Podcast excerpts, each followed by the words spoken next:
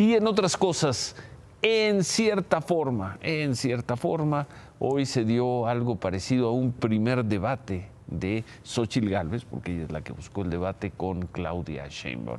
El tema, la violencia. El tema, la inseguridad. La verdad estoy confiada en que va a ser una elección pacífica y, y sí va a ser una fiesta por la democracia. Aunque desde el 21 de diciembre han sido asesinados al menos nueve aspirantes a un cargo de elección popular de distintos partidos y en distintas regiones del país, la candidata presidencial de Morena, Claudia Sheinbaum, aseguró por la mañana que el 2 de junio las personas podrán ir a las urnas en paz. En la gran mayoría del país va a haber libertad para votar y va a ser pacífico y aquellos lugares donde son focos rojos. Gran mayoría, gran mayoría del país. Sí, sí, sí, sí. Pues ahí está la estadística. Claudia Sheinbaum aseguró que la condición de inseguridad en México es extremadamente distinta a la que se vivía hace seis años. ¿Cómo te explicas que la encuesta nacional de seguridad urbana que se toma en las principales ciudades del país, la percepción de inseguridad pasó de 76% a 59%? Ahí está, mira, tienes el dato de 73.7 a 59.1. Y en la Ciudad de México todavía más. ¿eh? a este principios del 18 este era 98% y es el 53%. O sea, ¿cómo te explicas ese dato si no hubieran bajado los índices?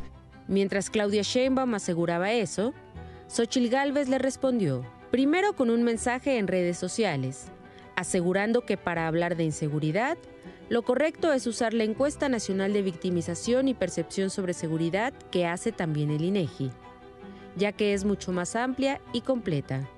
Más tarde, Xochil agregó. Claudia, ya deja de darle la vuelta al tema de la inseguridad con otros datos. Tú utilizas la encuesta ENSU, que es muy limitada. La encuesta que debes de usar es la ENVIPE, que aplica a 102 mil casas el cuestionario sobre inseguridad. La percepción de inseguridad durante tu gobierno fue de más del 80% y es así que te refleja la realidad. No trates de verle la cara a los mexicanos. Ellos viven la inseguridad todos los días. Ser es el tono de, los debates. El viernes comienzan las campañas. Estará el tema de la inseguridad, el tema de la violencia en el centro de las dos candidatas pues también lo veremos a partir del viernes. Vamos a regresar ese tema al final del programa. Por cierto, hoy Claudia Sheinbaum, la oportunidad que, que tuve de conversar con ella, respaldó decididamente al ex presidente de la Suprema Corte de Justicia, Arturo Saldívar, como integrante de su equipo. Dijo que Arturo Saldívar es un gran constitucionalista, una gran persona y que va a seguir siendo parte de su equipo. Esto después de la controversia que se dio la semana pasada por esas declaraciones del presidente López Obrador cuando dijo que en tiempos de Saldívar, presidente de la Corte, él le hablaba para pedirle que lo apoyaran con las decisiones de algunos jueces y magistrados. Por cierto, Claudia Sheinbaum dijo que es una convencida de la autonomía del Poder Judicial, pero dijo que sí, que ella piensa que hay ministros, ministros de la Suprema Corte de Justicia, que son corruptos. ¿Tú crees que haya ministros de la Suprema Corte corruptos? Sí, sí lo creo. ¿Corruptos? Sí.